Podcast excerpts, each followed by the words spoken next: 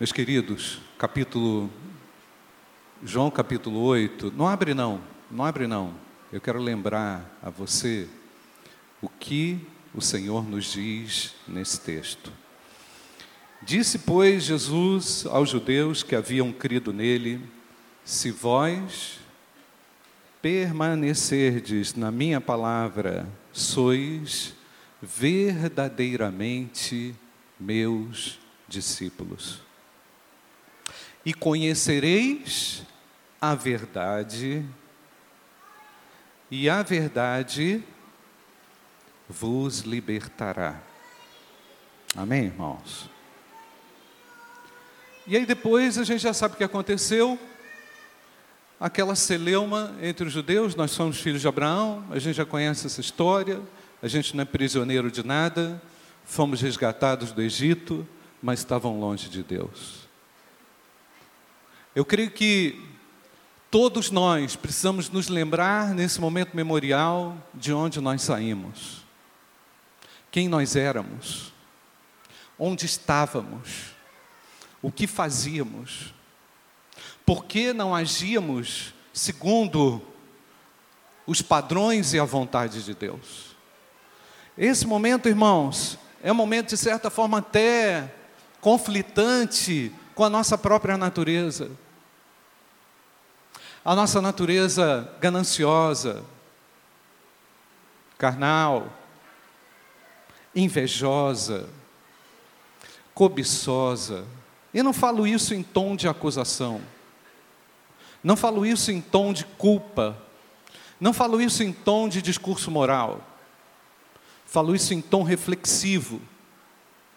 Porque precisamos viver a liberdade que o Senhor conquistou para nós. Longe de legalismos, longe de condutas é, formais e firmes na nossa liberdade. Da mesma forma que Jesus esclareceu, ampliou a mente dos judeus que criam, que criam nele, que queriam servi-lo, que queriam segui-lo, que não sabiam o preço direito disso, definitivamente não sabiam.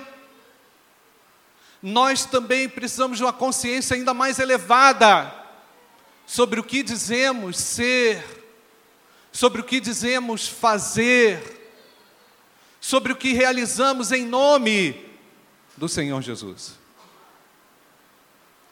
Portanto, irmãos, eu entendo que esse é um dos momentos, todos os momentos aqui de culto são muito sérios, são muito relevantes, são muito importantes para a nossa vida, mas eu considero esse um dos momentos mais excelentes na vida do cristão. Quando o Senhor nos ordenou que trouxéssemos a nossa memória o seu sacrifício. O sacrifício do Senhor não pode ser em vão principalmente na vida daqueles que o confessam. Mas curiosamente, curiosamente, irmãos, por vezes esse sacrifício parece não ser validado na vida daquele que segue o Senhor. Porque separamos aquilo que fazemos com o nosso corpo e aquilo que é pertinente à nossa alma. O apóstolo Paulo, preocupado com isso, escreve aos Coríntios, dizendo que eles não poderiam dissociar carne e espírito. Eles não poderiam ter a ideia de que a carne para nada aproveita, então faz o que quiser com a carne. Ah, a carne vai ser destruída, então pode se prostituir. A carne vai ser destruída, então pode adulterar. A carne vai ser destruída, então não tem problema assistir pornografia. Isso é muito sério, irmãos. Nós vivemos uma, um ambiente licencioso, uma licenciosidade fora do normal, diabólica, demoníaca que vem tragando crianças, vem destruindo histórias, vem detonando com a sexualidade daqueles até que um dia confessaram a Cristo. E era exatamente isso que acontecia em 1 Coríntios capítulo 6, nesse texto que nós lemos. Os cristãos não estavam conseguindo é, entender o completo. Deus atua no corpo, na alma e no espírito. Você diz amém ou não? Você concorda com isso ou não? Portanto, você é uma parte só. Você é um ser único e singular. Aquilo que afeta o seu corpo vai destruir a sua alma, meu amado. Aliás, o Fernando, na reflexão dele lá no, no Acampatos, nos fez lembrar daquele versículo que quem destruir esse corpo será destruído. Acha o versículo aí para mim, Fernando, quando estou lembrando. O camarada vai ser consumido se ele consumir o próprio corpo. Portanto, queridos, eu entendo que esse momento é um momento para a gente refletir sobre a forma, sobre o que você come. Às vezes a gente pensa assim: ah, o pastor está falando isso que está magrinho. Não, não estou, não, irmãos. Não estou preocupado com isso, eu estou preocupado em ter saúde para viver mais e para servir melhor ao Senhor. Amém, irmãos? Mas o indivíduo que se diz cristão e não zela pelo próprio corpo, está em pecado.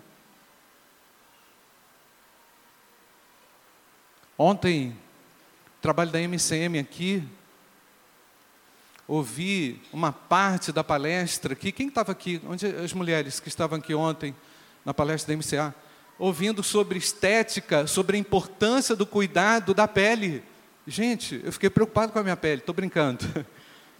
Mas não é do ponto de vista estético, irmãos, é do cuidado que você precisa ter com aquilo que Deus te deu. É da importância que você vai dar aquilo que é santo. Deus habita no seu corpo. Deus decidiu morar, Deus decidiu sair da esfera do templo para ir morar dentro do indivíduo. Por quê?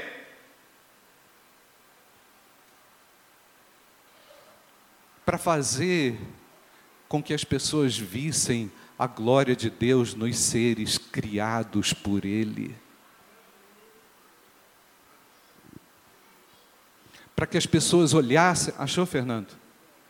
Para que as pessoas olhassem e vissem pessoas diferentes, não só do ponto de vista da santidade, mas do ponto de vista do cuidado nós vivemos um descuidado tremendo, irmãos. Nós vivemos um, um mal tremendo na nossa sociedade. Satanás tem tentado realmente destruir uma geração inteira, apelando para licenciosidade, para sensualidade, para exibição, para notoriedade individual, para pessoas que se tornam ícones, até mesmo nas igrejas Será que isso é possível?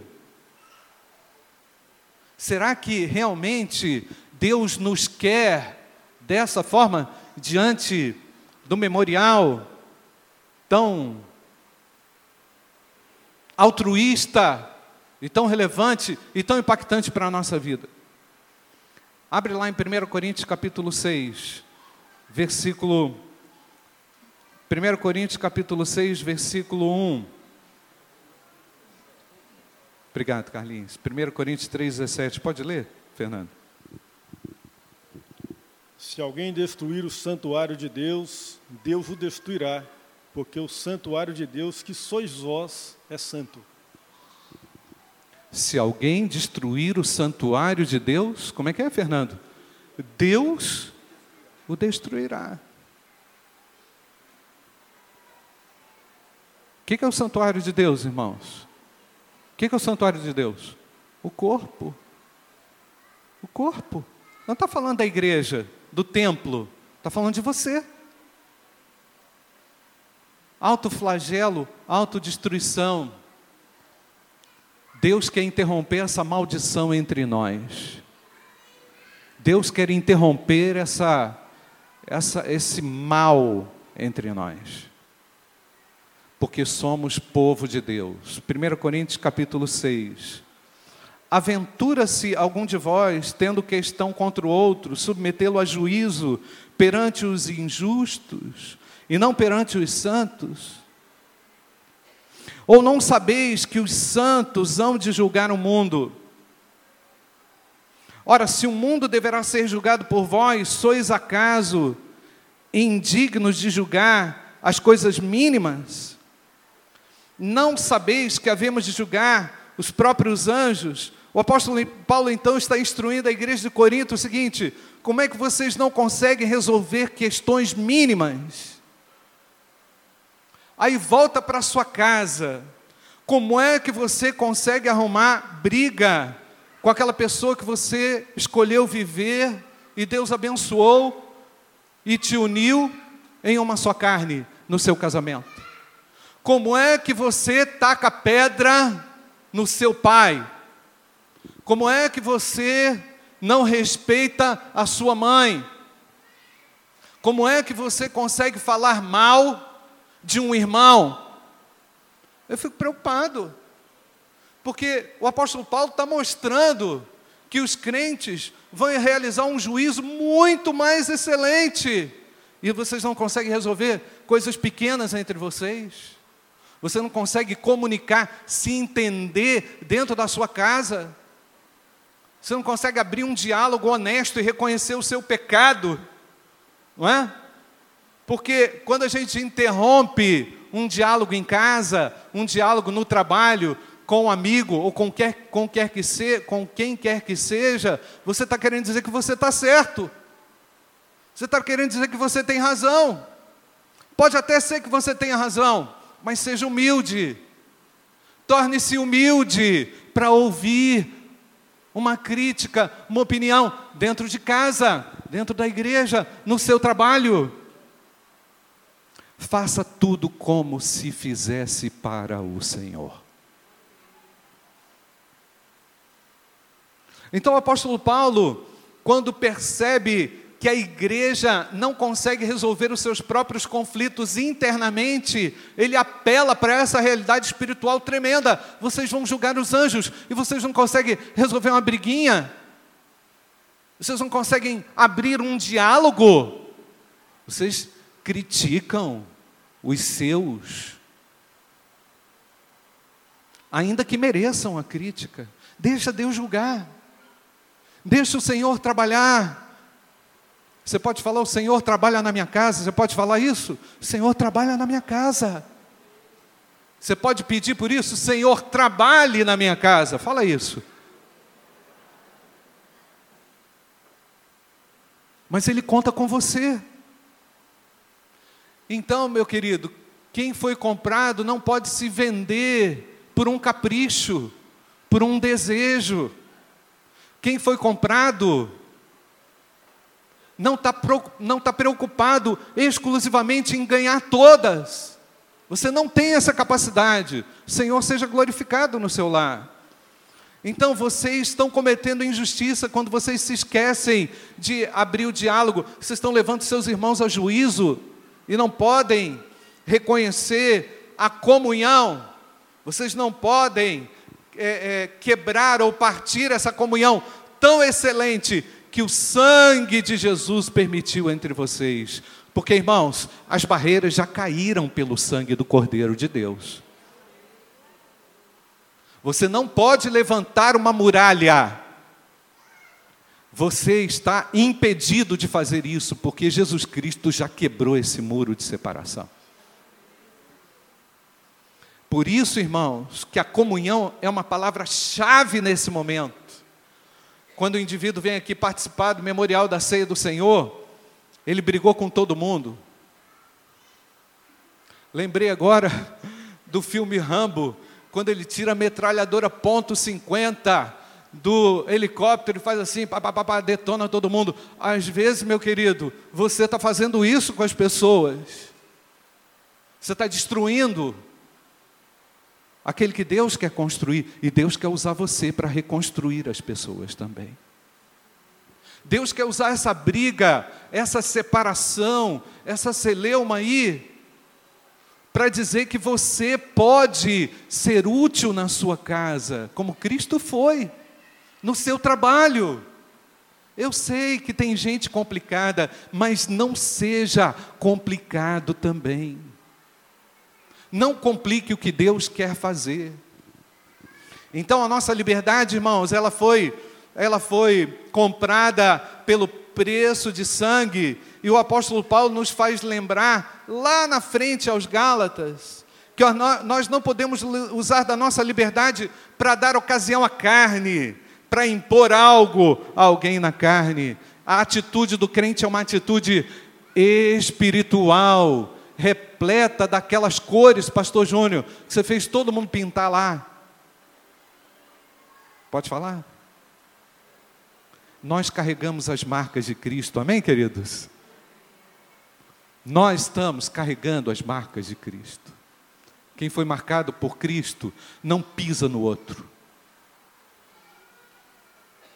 Quem foi marcado por Cristo não humilha as pessoas. Quem foi marcado por Cristo carrega carrega peso com a ajuda do próprio Cristo. Em segundo lugar, foi um texto que o Fernando leu. Versículo 12. Então, todas as coisas, você pode ler, irmãos, 1 Coríntios 6, 12. Todas as coisas me são lícitas, mas nem todas convêm. Gente, bom senso e caldo de galinha não faz mal a ninguém. Bom senso, equilíbrio, pensa duas vezes, reconsidera aquilo que tem na mão, que você tem na mão. Como outro dia eu falei, eu fui pegar uma nota do restaurante, aí o rapaz falou assim: o senhor quer que coloque quanto na nota? Hein, Fernando? Você quer que coloque quanto na nota? Você tem que colocar o que está aí, o que eu comi. Não é porque todo mundo pede uma notinha assim a mais para ficar uma, uma gordurinha. Eu falei: olha, você está errado. Você está induzindo as pessoas, não é verdade, irmãos? A cometer um erro. Cometer um erro, porque todo mundo faz. Então, toda hora, meu querido, nós estamos aí reféns de situações que todo mundo faz. Por isso o apóstolo Paulo faz lembrar a igreja que tudo é lícito, mas nem todas as coisas convêm, todas as coisas me são lícitas, mas eu não me deixarei dominar por elas. Amém, queridos? Então, quando você toma uma atitude que é comum aí, que todo mundo faz, você pode se tornar presa o apóstolo Paulo diz para nós não usarmos mal a nossa liberdade, cuidado com essa liberdade, porque ela foi comprada pelo sangue de Jesus Cristo. Não troque isso por alguns reais que você pode colocar no bolso. Não se venda. Saiba dizer não e o Senhor vai honrar a sua fé. Diga não à mentira, diga não ao pecado, diga não à corrupção. Seja assim. Os alimentos são para o estômago, o estômago para os alimentos, mas Deus destruirá tanto estes como aqueles. Porém, o corpo não é para a impureza, mas para o Senhor, e o Senhor para o corpo. Deus ressuscitou o Senhor também nos ressuscitará a nós pelo seu poder. Não sabeis que os vossos, vossos corpos são membros de Cristo? E eu, porventura, tomaria os membros de Cristo e os faria membros de uma meretriz? O apóstolo Paulo está falando dessa licenciosidade que levava a, alguns da igreja de Corinto para o pecado sexual, para a prática sexual ilícita. Mas o apóstolo Paulo faz lembrar: vocês foram lavados, santificados, justificados em o nome do Senhor Jesus Cristo e no Espírito do nosso Deus. Nós vamos celebrar esse momento memorial da ceia do Senhor. Mas temos que fazê-lo, irmãos, de uma forma espiritual. E é por causa disso que eu queria que você orasse nesse momento. Fechasse seus olhos nessa hora e fizesse um autoexame de como você está se relacionando com as pessoas, do que você está permitindo fazer com o seu próprio corpo, corpo que foi separado em santidade para o serviço do Senhor. Renuncie a qualquer pecado que o Senhor estiver te mostrando nessa hora. E diga ao Senhor: Pai, eu quero ser livre para eu poder te servir com liberdade. Eu quero ser livre para eu poder te adorar em espírito e em verdade. Eu quero ser livre para poder amá-lo de todo o meu coração. Limpa o meu coração. Lava a minha mente nessa hora. Pede ao Senhor que traga sobre você, mediante a sua confissão, arrependimento e fé, para que traga a sua consciência o perdão e a graça.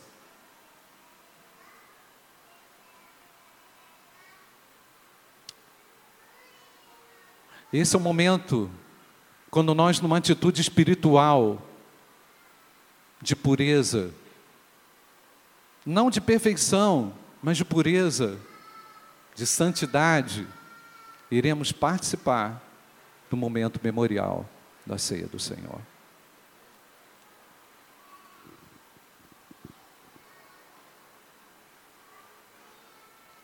Pai bendito, obrigado,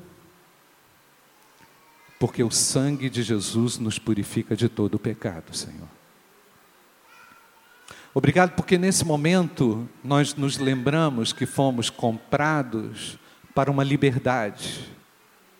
Uma liberdade que não nos dá direito a uma libertinagem, uma liberdade que não nos dá direito de falar o que quiser, uma liberdade que não nos dá o direito de fazer o que quisermos com o nosso corpo, porque ele pertence ao Senhor.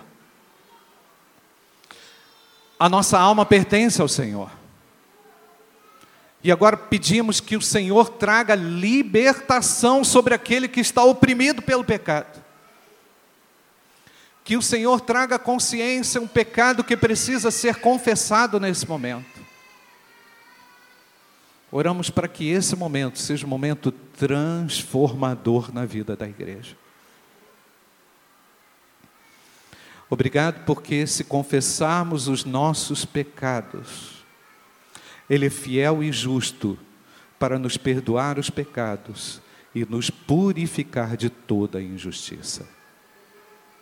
Portanto, com o teu sangue, cubra a tua igreja, renova a tua igreja santifica a tua igreja, prepara a tua igreja para receber o noivo, prepara a tua igreja para o serviço do Senhor. Desprenda-nos agora, Senhor, de qualquer grilhão. Em nome de Jesus, Pai, permita que sejamos livres, verdadeiramente livres aquele que está obstruído para o serviço do Senhor seja liberto nessa hora, Pai. Aquele que está com o seu coração endurecido, receba o toque do Senhor nesse momento. Aquele que se fechou para o Senhor, se abra agora para receber o Espírito Santo, para receber graça, para receber poder, para receber a salvação. Oro agradecido, Senhor, pelo sacrifício remidor de Jesus na cruz do Calvário em nome de Jesus. Amém. Amém. Eu vou chamar a equipe de louvor aqui nessa hora e vou chamar os irmãos do Memorial da Ceia do Senhor para nos ajudarem aqui na distribuição. Fernando vai me ajudar aqui também. Quero só destacar, irmãos, que esse momento da ceia do Senhor, nós não fazemos, não, não nos utilizamos aqui da prática da ceia livre da ceia aberta, universalista. Ou seja, nós entendemos e interpretamos que o memorial da ceia do Senhor é para aqueles que foram lavados pelo sangue de Jesus e estão em comunhão com a sua igreja local, esta igreja. Se porventura você é membro de uma outra igreja evangélica e congrega aqui conosco nessa manhã, tenha liberdade também de participar e nada te impede disso, não é? Você tem a liberdade de participar. Mas eu, eu quero explicar e ensinar aqui nesse momento que esse momento é um momento para aqueles que estão em plena comunhão com Deus e com a sua igreja local. E se porventura há algum impedimento, eu recomendo que você não participe do memorial da ceia do Senhor. Não por uma por uma exclusão, mas por um cuidado sobre a sua vida. Porque a Bíblia nos ensina e nos adverte que nós não podemos fazer uso desse momento de forma repreensível aos olhos de Deus. Então, esse é o momento da igreja do Senhor que está em consciência livre para participar desse momento. Participemos então assim do pão e do cálice. Obrigado, Fernando. Os irmãos que vão participar, por favor, fiquem de pé. E enquanto isso, nós cantamos essa música, Renata.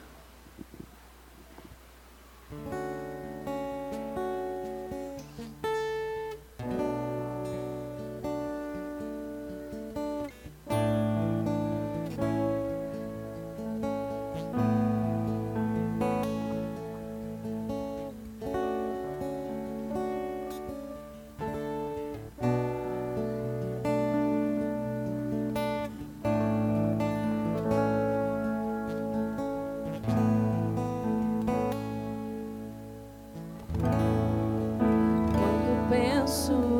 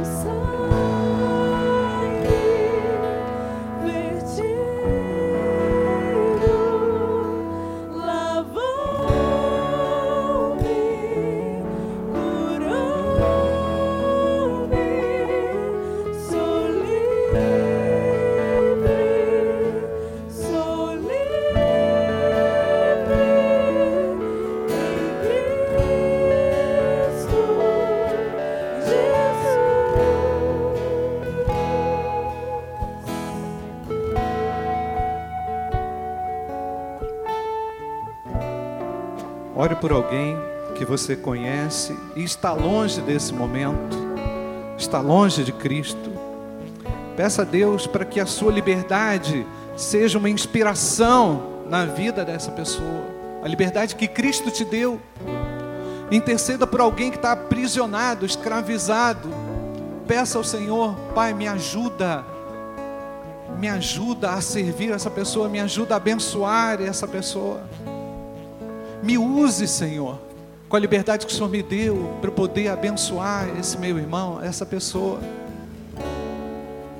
Se veja agora liberto, pronto para servir alguém, pronto para alcançar alguém, com o amor que te alcançou, com o perdão que te alcançou. Peça ao Senhor que te torne sempre responsável por uma conduta irrepreensível, santa e agradável a Deus. Mesmo num contexto destruído, mesmo num contexto de caos, de destruição, peça ao Senhor que te use. Peça ao Senhor que te use. Ore a Deus, pedindo ao Senhor, se seja um instrumento de libertação.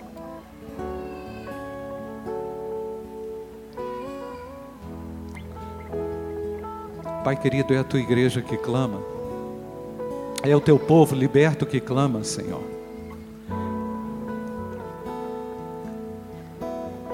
Venha nos usar como influência, Senhor.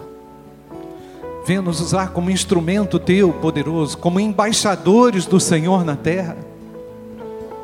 Tem misericórdia, Senhor, dos nossos vizinhos, dos nossos amigos, dos nossos parentes, Senhor.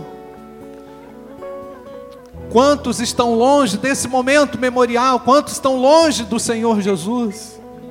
Que precisam da tua graça, que precisam ser libertos. Traga libertação no nosso lar, Senhor. Nosso lar seja um lugar livre para te servir as condutas, Pai, ajusta os comportamentos, as atitudes. Abençoa-nos, Senhor. Abençoa a tua igreja no seu raio de influência. Em nome de Jesus. Em nome de Jesus. Amém. Amém.